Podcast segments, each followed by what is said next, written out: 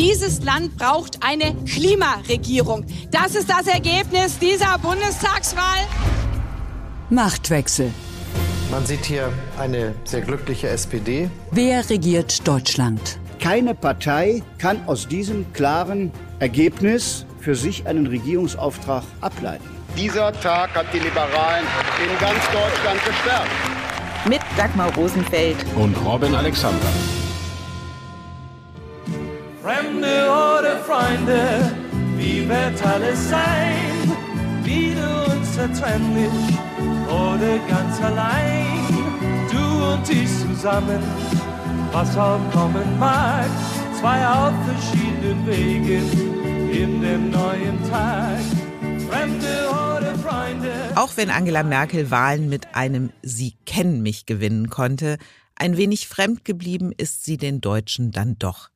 Die Kanzlerin hat das Land gemanagt, Politik aus der Notwendigkeit des Moments herausgemacht. Und so bleibt nach 16 Jahren Merkel ein Land zurück, das nach außen an Bedeutung gewonnen hat, im Innern aber doch von seiner Substanz zehrt. Und während jetzt in Berlin SPD, Grüne und FDP über eine neue Regierungskoalition verhandeln, die sich selbst Zukunftskoalition nennt, beginnt Merkels Vergangenheitswerdung. Sie erlebt ihre letzten Male. An diesem Wochenende ihr letztes Mal als Kanzlerin auf einem G20-Gipfel.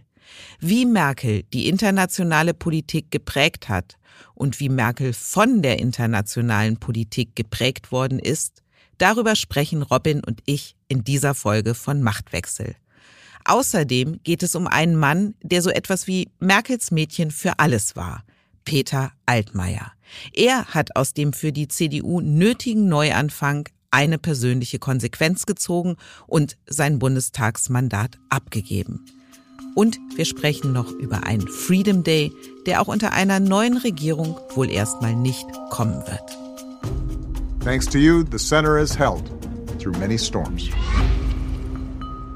So hat der ehemalige US-Präsident Barack Obama per Videobotschaft Angela Merkel auf dem jüngsten EU-Gipfel Danke und Adieu gesagt.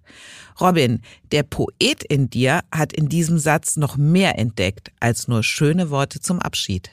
Ich fand das unheimlich elegant. Der Satz war ja versteckt in einer längeren Videobotschaft. Und ich glaube, das ist eine Gedichtzeile von William Butler Yeats. Things fall apart, the center cannot hold. Und das ist eigentlich in der angelsächsischen Welt ein konservativer Schlüsseltext, weil der beschreibt halt, welche Kraft es kostet, einfach die Verhältnisse halbwegs im Rahmen zu halten. Und wenn das nicht gelingt, und es droht immer nicht zu gelingen, dann äh, steht man kurz vor der Apokalypse. Und dass Obama, der ja kein Konservativer ist, und Merkel, die damit nicht identifiziert wird, dass Obama ihr sowas sagt, das fand ich schon sehr elegant. Obama hat, wie du gesagt hast, Merkel das Zentrum genannt. Luxemburgs Premierminister Xavier Bettel hat sie als Kompromissmaschine bezeichnet. Das ist jetzt nicht ganz so poetisch und galant, aber da steckt ja schon viel Wahrheit drin. Ist denn Merkel zu einer prägenden Figur qua Amt geworden? Also weil sie als Regierungschefin des wirtschaftlich stärksten EU-Staates eine Macht an sich ist oder doch wegen ihres politischen Verhandlungsgeschicks? Ich glaube, ersteres. Deutschland ist in eine Rolle gewachsen, die nie geplant war und die in diesem berühmten Wort von Herfried Münkler der benevolente Hegemon, also sozusagen jemand, der stärker ist als die anderen, das aber wohlwollend nutzt. Und dieses Münkler-Buch haben sowohl Schäuble als auch Merkel gelesen und vor ein paar Jahren auch ständig zitiert. Und ich glaube, diese Rolle hat sie etwas zögerlich angenommen. Und wenn sie ihre eigene Legacy, also das, was von ihr bleibt, vielleicht im Geschichtsbuch, da tastet sie sich ja jetzt langsam ran. Da ist sie, glaube ich, wirklich so jemand, ich habe das zusammengehalten, ich habe den Laden zusammengehalten. Weil in ihre Zeit fällt ja das Scheitern des großen europäischen Vertragswerks, dann die große Finanzkrise, die Eurokrise, dann die Flüchtlingskrise, die man auch irgendwie eine Schengen-Krise nennen kann. Also ich glaube, sie sieht sich selber so, Helmut Kohl hat große Schritte gemacht und sie hat nachgearbeitet, dass diese Schritte überhaupt stabil geblieben sind. Also das ist so etwas, tatsächlich, ich habe den Laden zusammengehalten. Was ja eine Qualität ist. Du hast gerade darüber gesprochen, wie Merkel in diese Rolle auch reingewachsen ist. Und der EU-Rat hat ihr auch zum Abschied ein Video gemacht. Das hören wir uns gleich mal an, weil da gibt's auch viel Musik und viele Töne zu hören. Aber da sind zu sehen die Bilder aus 16 Jahren Merkel bei EU-Gipfeln. Und die ersten Bilder von ihr, das fand ich ganz bemerkenswert. Jetzt geht's wieder an die Oberfläche und du wirst gleich die Augen verdrehen. Aber auf den ersten Bildern trägt sie immer dunkle Jacketts und sie ist nicht wahrnehmbar in der Rolle der dunkelanzügigen Männer, weil viele Frauen gab's und gibt es ja nicht. Und mit der Zeit geht sie auf farbenfrohe Jacketts, also das knallige Rot, das knallige Grün und sie sticht in der Mitte dieser grauen Männer heraus. Ist das so eine optische sich Selbstbewusstwerdung, welche Rolle Deutschland und sie als deutsche Kanzlerin da spielt oder interpretiere ich da jetzt wieder ganz viel in Klamotten rein, wo du sagst, ach Dagmar? Sie hat ja ihren Stil, auch ihren optischen Stil als Kanzlerin erst tastend gefunden und sie ist dann mit diesen ganzen Farben tatsächlich auch mutiger geworden. Aber dass der EU-Rat überhaupt das entscheidende Gremium geworden ist, ist auch eine Merkel-Entwicklung. Wenn man mal 20 Jahre zurückguckt, die Menschen, die in Deutschland über Europa nachgedacht haben, der konservativen Seite Wolfgang Schäuble, bei den Linken Joschka Fischer, die hatten eher die Idee, dass die EU-Kommission mächtig wird und das EU-Parlament und der EU-Rat sollte so etwas werden wie eine zweite Kammer, also so eine Art Bundesrat des Kontinents. Dass dann die Euro-Rettung und eigentlich alles Entscheidende, auch die Flüchtlingspolitik, in dieser Sitzung der nationalen Regierungschefs, in diesen spektakulären Nachtsitzungen im Merkel-Stil entschieden wurde, das war nirgendwo festgeschrieben. Das ist tatsächlich eine Merkel-Entwicklung. Und um die Pointe zu Ende zu führen, sie war damit so erfolgreich, dass sie zum Schluss auch Deutschland so regieren wollte. Weil diese Ministerpräsidentenkonferenz, die ja eigentlich dann in Corona hieß, das Treffen der Ministerpräsidentinnen und Ministerpräsidenten mit der Bundeskanzlerin, steht überhaupt nirgendwo im Grundgesetz, ist auch eine ganz komische Idee. Und ich habe so ein bisschen den Verdacht, das ist die Nachbildung des EU-Rats auf nationaler Ebene gewesen. Also so viel zur Integration von national und international. Ich habe jetzt gerade das Video erwähnt zum Abschied, das der EU-Rat Merkel geschenkt hat. Lass uns da mal ganz kurz reinhören. Ich will es. Wenn ein Wille da ist, ist auch ein Weg da, so sagt man in Deutschland. Ich will es und dann ist auch ein Weg da. Das klingt jetzt zum einen ganz nach Machertum von Merkel und es waren 107 Gipfel, auf die sie insgesamt zurückblicken kann. Und keine Angst, liebe Zuhörerinnen und Zuhörer, wir gehen jetzt nicht jeden Gipfel einzeln Ach, wofür habe ich denn dann die Liste vorbereitet, Dagmar? Ach, Robin, dann äh, was steht bei Nummer 98? Habe ich jetzt gerade nicht da. Genau.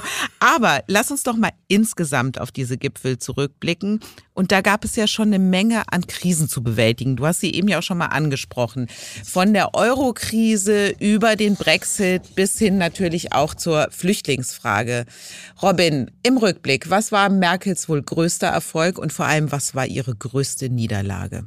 Merkel hat ihr Konzept der Euro-Rettung, also Hilfen nur gegen Bedingungen, dieses, was man damals Troika nannte, was eigentlich auch seltsam ist.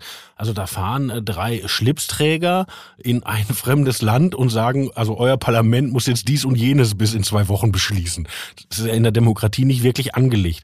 Aber diese Idee, Hilfen nur gegen ganz kleinteilige Kontrollen rauszurücken und das so dann auch dem deutschen Publikum zu verkaufen, das war eine Merkel-Idee. Und das ging nur durch den EU-Rat, das ging in diesen legendären Nachtsitzungen, wo man natürlich die Situation hatte, Merkel saß auf dem Geld. Und je später die Nacht wurde, dann hieß es immer, so, jetzt noch drei Stunden, bis die Börse in Japan aufmacht und dann die Börse in Australien und dann schmieren eure Papiere ab und nicht meine. Also Merkel hat da einfach auch diese ökonomische Potenz von Deutschland ausgenutzt. Wenn man aber ehrlich ist, ist das natürlich auch an sein Ende gekommen, weil wenn Mario Draghi aus der EZB nicht irgendwann gesagt hätte, ich ertränke hier einfach alles in Geld, dann hätte man diese Politik nicht mehr durchhalten können. Du hast diese legendären Nachtsitzungen angesprochen. Also offenbar gehört zu gutem Regieren oder zu mächtigem Regieren dazu, dass man wenig Schlaf braucht. Ist das eine Stärke von ihr gewesen, diese Zähigkeit, dieses Durchhaltevermögen? Sie ist zäh, aber sie ist jetzt ehrlich gesagt auch nicht die einzige Spitzenpolitikerin, die zäh ist. Und da ist auch so ein bisschen ein Kult entstanden. Und ich persönlich finde, diese Methode ist auch an ihr Ende gekommen. Also denken wir zum Beispiel an die Jamaika-Sondierung, die ja dann auch in diesem Stil waren. Also das ist ja nicht nur die ewigen Nachtsitzungen, das ist auch dieses Prinzip der eckigen Klammern. Also dass man nicht auf der Sachebene Sachen löst, sondern sozusagen äh, Streitpunkte sammelt, bis sie dann am Ende von großen Männern oder Frauen im Tausch entschieden werden. Das ist an sein Ende gekommen. Oder denken wir an die grauenvolle Nachtsitzung der Ministerpräsidentenkonferenz, wo die Osterruhe bei rauskam und anderthalb Tage später schmählich eingesammelt werden muss. Mit einer Entschuldigung der Kanzlerin. Ja, das, das wiederum war eine gute Nummer, das äh, so abzuräumen und Verantwortung zu gehen. Aber diese Methode ist ans Ende gekommen. Und auch bei der Euro-Rettung, seien wir doch ehrlich, die wurde Südeuropa aufgezwungen. Und das hat in diesen Gesellschaften zu tiefen Verwerfungen geführt, weil es etwas anderes ist, wenn eine Gesellschaft sich im demokratischen Prozess zu Reformen durchringt, als wenn die schon beschriebenen drei Schlipsträger das aufschreiben und alle Politiker können sagen, die haben mich gezwungen, ja? So. Und diese Methode hat in einer Zeit funktioniert, hat den Laden zusammengehalten, ist zu würdigen, aber es würde so nicht weitergehen. Und Merkel ist ja auch eine Zeit lang als Gefährtin Macrons mit angetreten, die EU wieder stärker zusammenzuführen, ein einheitlicheres, gemeinsames Gefühl, was sich dann auch in konkreter Politik niederschlagen sollte, auf den Weg zu bringen daraus ist ja auch nichts geworden. Und nach 16 Jahren Merkel ein Blick auf die EU, nie war sie disparater, getrennter, also die osteuropäischen Ländern, die ihr ihren Stiefel durchziehen, die Verletzungen, die du angesprochen hast, gerade im Süden Europas, die ungeklärte Flüchtlingsfrage, auf die wir gleich auch nochmal kurz zu sprechen kommen. Hat sie da versagt? Das würde ich so scharf nicht formulieren. Aber was man sagen muss, die EU ist an drei Stellen eingerissen. Also das Schlimmste ist der Brexit. Der Brexit ist meiner Meinung nach aus britischer Perspektive eine Katastrophe, aber in jedem Fall aus deutscher Perspektive eine Jahrhundertkatastrophe für uns. Das konnte Merkel nicht verhindern, hat sie auch viel zu spät gesehen, diese Gefahr. Das zweite ist das von dir beschriebene der Nord-Süd-Riss, also dass reihenweise südeuropäische Regierungen in den Populismus kippen teilweise nach links, teilweise nach rechts. Das war eine ganz ungute Entwicklung. Das hat Merkel auch erkannt und hat dann die Corona-Krise genutzt, das zu heilen mit diesen EU-Recovery-Fonds. Weil jetzt bekommen die ja endlich Geld von uns. Was sie immer wollten, wird jetzt nicht Eurobonds genannt, sondern Next Generation. Aber im Prinzip hat sie da in allerletzter Sekunde eine Scharte aus dem Geschichtsbuch ausgewetzt. Und das dritte ist der Ost-West-Riss. Also, dass wir ja nicht nur Viktor Orban haben, der ein ganz anderes Gesellschaftsmodell mittlerweile hat, der ja von der illiberalen Demokratie fabuliert, sondern dass wir in Polen, in Tschechien, überall dort ähnliche Entwicklungen haben. Und das Bestürzende ist, dass diese Länder, wenn man sich die wirtschaftliche und geopolitische Lage anguckt, eigentlich wenig gemeinsame Interessen haben. Und dieses Visegrad-Treffen, wie die sich ja immer nennen, war schon eingeschlafen. Und das hat sich eigentlich in Opposition zu Merkels Flüchtlingspolitik erst wieder gefunden. Also diese Vetomacht Orbans, diese Macht des europäischen Störenfrieds, die fällt auch in die Zeit der Merkel-Dominanz in Europa. Und wenn wir über ihre Niederlagen sprechen, dann muss man die Flüchtlingskrise und die Flüchtlingsfrage natürlich erwähnen. Also sie hat ja nicht nur in Deutschland zu einer Spaltung der Gesellschaft geführt, die AfD so stark gemacht, dass sie am Ende in den Bundestag als stärkste Opposition damals einziehen konnte, sondern sie hat ja auch Europa gespalten. Und hat Merkel sich da verschätzt, was europäische Solidarität angeht? Ist sie so naiv gewesen, dass sie wirklich geglaubt hat, die anderen europäischen Staaten werden Deutschland zur Seite springen? Oder war es berechtigt, das damals zu glauben? Das Problem war damals, dass dieses Dublin-System, also dass Flüchtlinge ihren Antrag darstellen müssen, wo sie zum ersten Mal den Boden eines EU-Lands betreten, das stand jahrelang zur Debatte und Merkel hat immer gesagt, nein, das machen wir weiter. Und dann kam das Problem sozusagen 2015 auf den deutschen Tisch und da fiel die Bundesregierung in das Gegenteil. Also dann sollte Dublin innerhalb von Wochen geändert werden. Und da haben natürlich die anderen gesagt, äh, nee, so helfen wir euch jetzt nicht aus der Patsche. Weil mit dem, was man Grenzöffnung oder Grenzoffenhaltung politisch korrekt nennen kann, das ist weithin wahrgenommen worden in Europa als eine deutsche Angelegenheit. Ob das jetzt gerecht ist oder nicht, kann man nochmal gesondert debattieren, aber die Leute haben halt gedacht, okay, ihr habt euch die Leute geholt, jetzt werdet damit auch klar. Und damals hat die Bundesregierung versucht, ihren Kurs dem Rest des Kontinentes aufzuzwingen. Da gab es eine Abstimmung im EU-Innenministerrat, wo mit qualifizierter Mehrheit beschlossen wurde, man macht dieses Verteilsystem. Wenige Wochen später stürzte eine europafreundliche polnische Regierung und es kam eine europafeindliche dran und bis heute gibt es dieses Verteilsystem nicht. Und dann hat sich Angela Merkel in diesen EU-Türkei-Deal gerettet und der war dann ja eine Zeit lang wie eine Blaupause für die ganze europäische Flüchtlingspolitik. Da ist äh, Merkels außenpolitischer Chefberater Jan Hecker nach Ägypten gereist, hat mit Präsident Sisi verhandelt, das hat alles nicht geklappt. Man hat unter der Hand die Milizen in Libyen unterstützt. Und jetzt hat man ja den völlig absurden Zustand, dass jemand, der gar nicht auf der Flüchtlingsroute liegt, nämlich der Diktator Lukaschenko, Flüchtlinge einfliegen lässt, um sie über die polnische Grenze zu schicken, um uns unter Druck zu setzen, dass die EU auf Gegenzug über seine gravierenden, grauenvollen Menschenrechtsverletzungen hinwegsieht. Also auch dieses Prinzip, den, sozusagen den Grenzschutz an Dritte auszulagern und da das mit Geld und politischen Zugeständnissen zu kaufen, ist eigentlich auch an sein Ende gekommen, weil mit Lukaschenko kann man keine solchen Deals machen. Jetzt haben wir ja eben auch noch mal gesagt, wie mächtig Deutschland innerhalb der Europäischen Union ist. Diese Mächtigkeit ist dann aber an ihre Grenzen gestoßen, wenn es um die Flüchtlingsfrage geht. Hätte Merkel mehr tun können, mehr vermitteln, mehr Druck machen können, als sie es in den vergangenen sechs Jahren getan hat?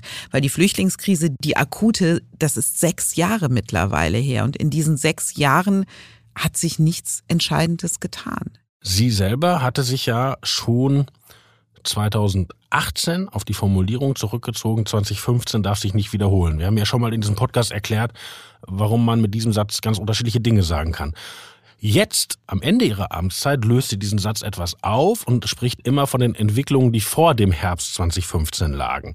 Und tatsächlich hat sie da auf so einer operativen Ebene recht. Sicherlich wäre das schlau gewesen, die Flüchtlingslager in Jordanien oder im Libanon besser zu finanzieren. Also das ist auf so einer operativen Ebene richtig. Aber was dahinter steht, es hat halt nicht geklappt, diesen EU-Verteilmechanismus zu machen, weil die Länder halt auch Migration anders sehen als wir.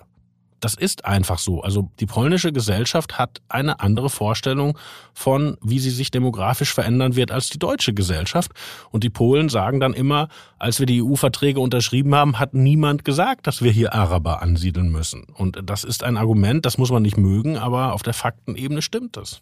Jetzt am Wochenende steht ja der G20-Gipfel an und Dorthin wird Merkel gemeinsam mit Olaf Scholz fliegen. Und ausgerechnet die Frau, die sich in ihrer eigenen Partei, der CDU, niemals über ihre Nachfolge äußern wollte, führt nun in der internationalen Gemeinschaft ihren sozialdemokratischen Erben ein. Das an sich finde ich schon bemerkenswert.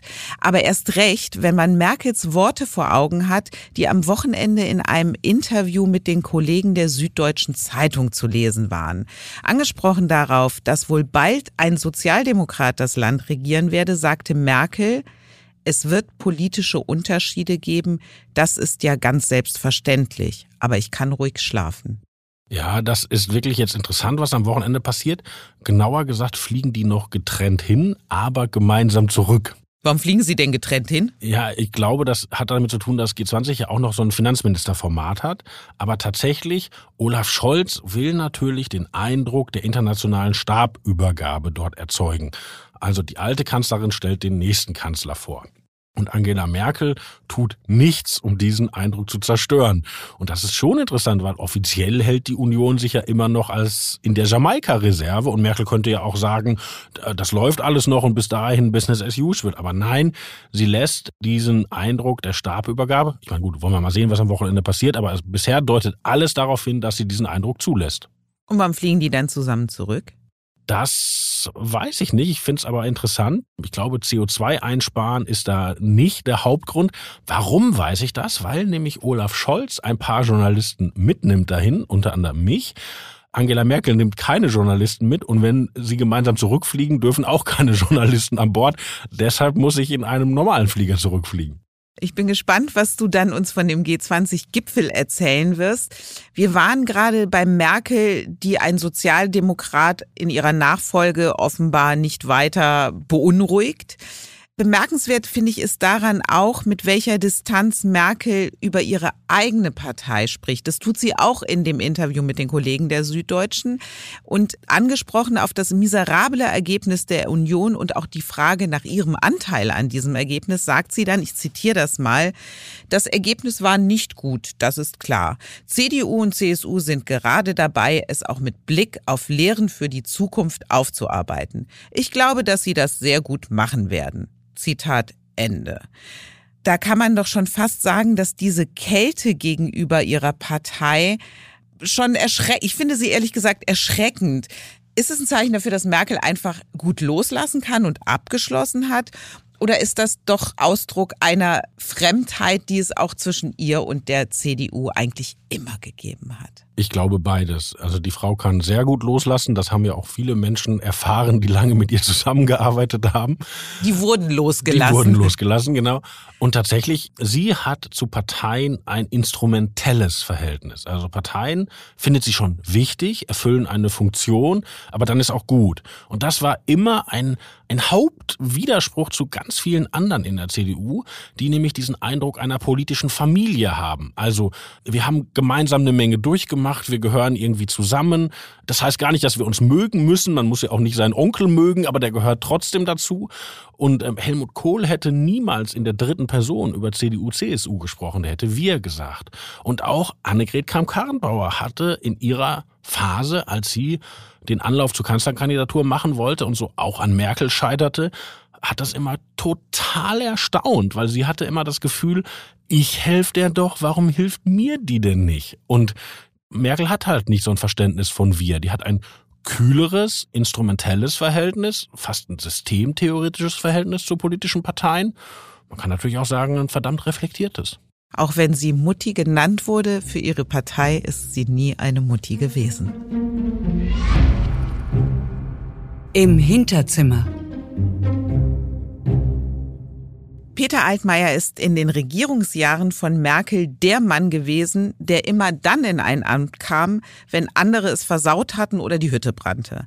Also, er übernahm nach Norbert Röttgens Rausschmiss aus dem Kabinett das Bundesumweltministerium, wurde in der Flüchtlingskrise im Kanzleramt zum zentralen Ansprechpartner für die politische Gesamtkoordinierung aller Aspekte der aktuellen Flüchtlingslage und sprang für Wolfgang Schäuble als Finanzminister ein als der Bundestagspräsident. Bundespräsident wurde.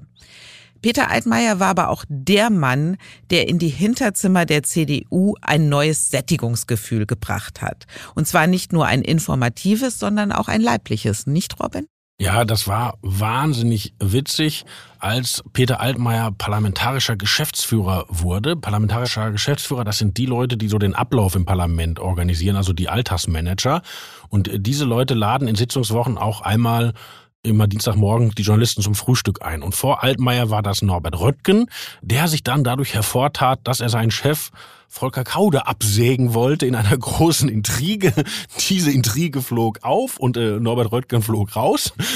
Und dann wurde ein neuer parlamentarischer Geschäftsführer, die heißen in der Kurzform im politischen Berlin PGFs gesucht. Dann war Altmaier und Altmaier eröffnete dann dieses Frühstück mit den Worten, mein Vorgänger war ein Asket, hier wird sich einiges ändern. Und in dem Moment gingen die Türen des Sitzungssaals auf und es wurden Frikadellen und Rührei und ich glaube auch ähm, wie heißen diese chinesischen kleinen Rollen? Frühlingsrollen. Frühlingsrollen. Frühlingsrollen. reingerollt. Und also Altmaier, Altmaier, naja, also Altmaier ist dem Essen zugeneigt, ob es die Priorität auf der Qualität oder der Quantität oder beiden hat, könnte man noch drüber reden. Aber auf jeden Fall setzte er ein äh, Signal Stopp mit der Frugalität. Und das Interessante an dieser Personalie Altmaier, an dieser Karriere ist, den gab es in der CDU schon immer. Ja, der war, ähm, ganz früher war der übrigens Kommissionsbeamter, der ist eigentlich EU-Beamter. Mhm. Und äh, den kannte auch jeder in der CDU und der galt immer so als freundlicher, aber etwas schräger Vogel, wurde dann irgendwann Staatssekretär im Innenministerium und erzählte von sich selbst immer, für die erste Reihe wäre er nicht tauglich, weil er halt nicht so ein ganz telegenes Aussehen hat, sagte er immer selbst. Und dann kam er durch die eben beschriebene Irrung und Wirrung auf diesen parlamentarischen Geschäftsführerposten. Und dann ging die Eurokrise los und niemand wusste, was macht Angela Merkel eigentlich? Weil sie ließ sich ja noch als eiserne Kanzlerin feiern, plötzlich machte sie was ganz anderes.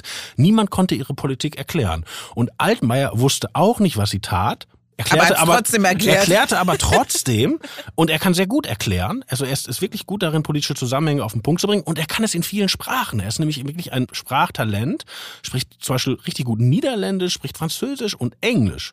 Und dann zu diesem schon beschriebenen Journalistenfrühstück kamen immer die Kollegen vom Economist, von der Financial Times, von Reuters, also Leute, wo wirklich deren Öffentlichkeit wartete auf eine Erklärung, was macht eigentlich diese Merkel. Und das erklärte einfach Altmaier in gutem Englisch und wurde dann immer als Merkel Ellie Altmaier Set erzählt und brachte es tatsächlich bis in die Talkshow Hard Talk der BBC, wo man auch englischsprachig erstmal bestehen muss. Und das lief so gut, dass er dann eigentlich über die Behauptung, zum Merkel-Umfeld zu gehören, tatsächlich ins Merkel-Umfeld vorstieß und dann ja Kanzleramtschef wurde und da in der Flüchtlingskrise dann eine ganz andere Rolle spielte wie Peter Altmaier seine politischen Ämter gesehen hat oder wie er grundsätzlich an Politik herangegangen ist, nämlich mit ganz viel Hingabe und auch ganz viel Loyalität, das hat er mal bei Markus Lanz so beschrieben.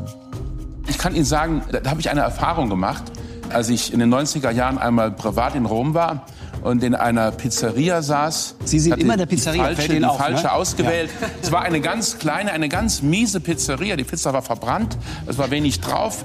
Der äh, Kellner, der sie serviert hat, war offenbar ganz schlecht bezahlt. Der, der Anzug glänzte wie eine Specksparte, aber er hat die Pizza serviert mit einer Grandezza, ja. als wäre er Chefkellner im ersten Haus äh, am Platz. Und da ist ja. mir klar geworden, dass, da der, Mann, dass der Mann, dass der Mann sich entschieden hat, aus der jeweiligen Situation in seinem Leben das Beste zu machen. Ja. ja. Und ich glaube, dass man auch viel glücklicher ist und ja. erfolgreicher am Ende, ja. wenn man sich auf den Beruf einlässt, den man hat. Aber und zwar genau auf den, den man hat und nicht irgendeinen anderen, den man vielleicht gerne hätte. Also die Politik von Angela Merkel, egal wie verbrannt sie war, hat Altmaier auch immer mit einer Wahnsinnsgrandezza serviert. Und seine Loyalität zur Kanzlerin, die ist aber am Ende doch sowas wie eine Einbahnstraße gewesen. Also als Altmaier dann ins Wirtschaftsministerium einzog, da hat ihn Merkel dann am Ende doch ziemlich hängen lassen. Ja, wobei schon der gesamte Versuchsaufbau war ja ehrlich gesagt absurd. Altmaier wollte Finanzminister werden, also er wollte zurück auf die europäische Bühne, er wollte Wolfgang Schäuble beerben, weil er halt dieses europäische, multilinguale, das ist einfach sein Ding. Und das klappte dann nicht, weil ja damals sich Olaf Scholz das Finanzministerium geholt hat und die SPD ja auch alle anderen relevanten Ressorts geholt hat und das Innenministerium ging an die CSU. Und dann kam man auf die Idee, Altmaier ins Wirtschaftsressort zu setzen. Und das war eine schlechte Idee, weil der harte Kern der CDU hat mit Altmaier schon wahnsinnig gefremdelt in der Flüchtlingskrise, weil er ja Flüchtlingskoordinator wurde. Übrigens damals hat er sauber Thomas de Maizière entmachtet, also diese harten Machtspiele konnte er auch. Er ist nicht nur ein netter Kerl, er ist, konnte auch sehr hart sein. Also die, die CDU fremdelte und dann in einer GroKo, die ja eigentlich im Kern sozialdemokratische Politik gemacht hat, gegen den sehr starken Arbeitsminister Hubertus Heil, sah Altmaier als Wirtschaftsminister wirklich nicht gut aus. Und du wolltest alt aussagen, aber no jokes on name. Ne? Ja, und, ja. in diese Zeit fällt dann ja auch noch der Aufstieg von Friedrich Merz, der vom Wirtschaftsflügel gefeiert wird, der dann stellvertretender Vorsitzender des Wirtschaftsrats wird, nur weil er keinen Bock hat, als Vorsitzender die Arbeit zu machen. Also das Wirtschaftsgesicht der CDU wird Friedrich Merz und Altmaier steht, taumelt sozusagen einfach in der Bergwand alleine. Und da hat ihn Merkel dann auch alleine gelassen. Altmaier, hast du ja gerade gesagt, war in der CDU schon immer etwas außergewöhnlich. Er war auch außergewöhnlich, was das Twittern anging. Da war er tatsächlich einer der ersten deutschen Politiker, die dieses Medium äh, für sich entdeckt haben, und zwar zu einer Zeit, als das noch die Spielwiese der Piratenpartei war, die ja damals als die digitale Avantgarde einer transparenten Politik galten. Wir reden vom Jahr 2011 und damals hat Altmaier auch des Öfteren ein rosa Häkelschwein bei sich gehabt. Das überreichte man in der damaligen Zeit einander, wenn zwei Twitterer in der echten Welt aufeinander trafen. Und in zehn Jahren kann man ja eine Menge twittern und das hat Altmaier auch definitiv getan. Einer meiner Lieblingstweets von Altmaier ist aus dem Jahr 2012, als er seinen Zehn-Punkte-Plan zu einer Energiewende vorgelegt hat. Dazu twitterte er, freue mich über lebhafte Debatte zu meinem Zehn-Punkte-Papier. Hab das Ding selbst geschrieben und getippt. Sieht man auch an den Tippfehlern. Robin, hast du auch einen Lieblingstweet von Altmaier? Ich kann mich noch erinnern, er kam mal zu irgendeiner Veranstaltung zu spät und twitterte dann, bin gleich da, fangt schon mal mit dem Gemetzel an. Und man wusste nicht, ob er die Debatte oder das Buffet meinte. Aber neben dem wirklich Witzigen daran zeigt das auch etwas Typisches über diese Art von Christdemokraten, die ja doch 20 Jahre den Laden geprägt haben. Altmaier hat alles Neue umarmt. Also Altmaier war der erste voll grünen Versteher, dann war er der erste total Piratenversteher, äh, dann hat er Twitter umarmt. Und das ist natürlich eine Qualität für eine Volkspartei. Nur man hat sich irgendwann gefragt, gibt es irgendwas, was der nicht voll umarmen würde? Ja, also das ist mit einer Gewalt an den Zeitgeist ran, dass man sich irgendwann fragt, gibt es eigentlich irgendeine Welle, die die nicht reiten wollen? Das waren jetzt unsere Anekdoten aus der Twitter-Welt. In der echten Welt gab es auch besondere Momente mit Peter Altmaier. Ich habe mal einen erlebt, da war ich mit meiner Frau in Berlin Mitte und wir standen, wie man das in Berlin so tut, mit einer Bierflasche auf der Straße. Robin, Ihr seid ja, ja aber wir wollten anschließend äh, in diesem Freilufttheater Shakespeare gucken. Also das ist, nee, ist ja auch egal. Auf jeden Fall. Und dann habt ihr euch Shakespeare vorher schön getrunken das, oder das was? war mitten in der Flüchtlingskrise. Also als man wirklich dachte, die haben im Kanzleramt genug zu tun und meine Frau sagt plötzlich, guck mal, da fährt so ein Dicker vorbei auf dem Fahrrad. Ist das nicht der Altmaier? Und dann fuhr der Altmaier tatsächlich im Hemd, Anzughemd, Krawatte, aber kein Jackett, mit dem Fahrrad zur Spree sah uns, stoppte, war ganz nett zu meiner Frau und ging dann weiter und vermaß mit einem Zollstock das Geländer an der Spree, was meine Frau dann sehr wunderlich fand und nochmal hingeht und fragte. Und dann sagte er, dass diese Geländer, also dass man nicht in die Spree fällt, die sind irgendwie aus dem Kaiserreich. Und die findet Altmaier so klasse, dass er sich die im Original nachgießen lassen will und vor sein Häuschen im Saarland bauen will. Und das finde ich dann auch schon wieder richtig nett. Und er ist ja ein sehr kulturbeflissener Typ. Also seine Wohnung ist riesig, voller Bücher. Er ist ein Fan der Bismarck-Ära und der Jahre danach. Das ist auch selten in Deutschland, weil die meisten Historiker interessieren sich für Bismarck oder dann für den Zweiten Weltkrieg. Und das dazwischen, so mit Kanzler Bethmann Hollweg und so, das ist so im, im Dunkeln eigentlich. Und da ist Altmaier der Totalspezialist. Allerdings auch ein schwarzes Loch. Also ich schenkte mal, ihm mal ein Buch und dann, ich lieh es ihm, jetzt habe ich schon falsch gesagt, ich lieh ihm ein Buch von einem französischen Journalisten, der durch das Deutsche Reich reiste und Reportagen schrieb nach dem Motto, wie konnten wir gegen dieses seltsame Land einen Krieg verlieren? Da gibt's die wunderschöne Szene, wie der August Bebel besucht in Leipzig und Bebel sitzt da mit seiner Frau und seinen Kindern und der Franzose schreibt, also bei uns die Sozialisten, die sind alle Promiskuität und führen Duelle und leben toll und selbst die deutschen Sozialisten sind Spießer. Und dieses Buch lieh ich Altmaier und er fand es nie wieder und ich habe es bis heute nicht. Also das ist auch ein Moloch. Also, lieber Peter Altmaier, falls Nein, Sie nein, diesen Podcast hören, okay, ab jetzt ist das Buch offiziell Ihres und Ihnen als Bismarck-Fan sagen wir zum Abschied, der Lotse geht von Bord. Die Erkenntnis der Woche. Auch wenn eine neue Regierung kommt, Corona bleibt. Wie eine künftige Ampelregierung es mit den Corona-Maßnahmen handhaben will, das haben SPD, Grüne und FDP am Mittwochmorgen in einer Pressekonferenz erklärt. Klar ist, ein Freedom Day wird es wohl nicht geben. Fest steht für uns, und das sage ich auch sehr deutlich, Schulschließungen, Lockdowns und Ausgangssperren wird es jedenfalls mit uns nicht mehr geben und sind auch in der aktuellen Situation unverhältnismäßig. Darum werden wir auch den möglichen Zugriff auf entsprechende Anordnungen, die jetzt noch im Gesetz sich befinden, auch streichen. Der 25. November, das sage ich auch, wird aber kein Freedom Day sein. So Dirk Wiese von der SPD. Die mögliche neue Regierung macht also da weiter, wo die alte aufgehört hat. Und dabei hat die FDP doch vor der Wahl noch ganz anders geklungen. Da hat Wolfgang Kubicki beispielsweise einen Freedom Day so schnell wie möglich gefordert, weil die Menschen mittlerweile mental am Ende seien mit den Maßnahmen.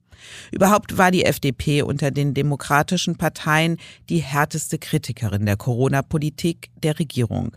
Das scheint jetzt vorbei, jetzt wo sie bald Selbstregierungsverantwortung übernimmt. Das sehe ich etwas anders, Dagmar, weil im materiellen Kern nimmt sich der Staat doch Maßnahmen. Also die stellen fest, die Pandemie hat sich so entwickelt, dass wir bestimmte Instrumente nicht mehr brauchen und legen sie als Staat deshalb aus der Hand. Ich bin mir nicht sicher, ob Angela Merkel das gewollt hätte. Merkel hat ja eigentlich immer so gefahren, ah, wer weiß, was noch kommt und äh, lieber in Reserve halten, lieber vorsichtig bleiben. Also ich finde, da sieht man schon eine liberale Handschrift. Und dieses Freedom Day, das ist ja eine Idee von Boris Johnson in Großbritannien gewesen, also dass man diesen, diesen großen Akzent setzt und so. Und das ist ja nicht der Stil der Ampel. Und deshalb finde ich, es ist nicht die Kubicki-Linie, aber Kubicki hatte ja auch nochmal eine Spezial-Corona-Linie in der FDP. Aber ich finde, da hat sich die FDP wieder ein Stück weit durchgesetzt, wenn man genau hinguckt. Im Gegensatz zu den Grünen. Die Grünen hatten sich ja in der Corona-Krise als die eigentlich Assistenten von Markus Söder und Angela Merkel lange aufgestellt. Also das finde ich, da haben wir eine andere Einschätzung. Dann lassen wir das so stehen. Der Hörer kann sich ja seine raussuchen. Ja, und wo wir bei unseren Hörern sind, wir fordern ja jede Woche auf, uns zu schreiben mit Feedback, mit Kritik. Und da haben wir wirklich tolle Sachen bekommen und auch eine ganz konkrete Frage.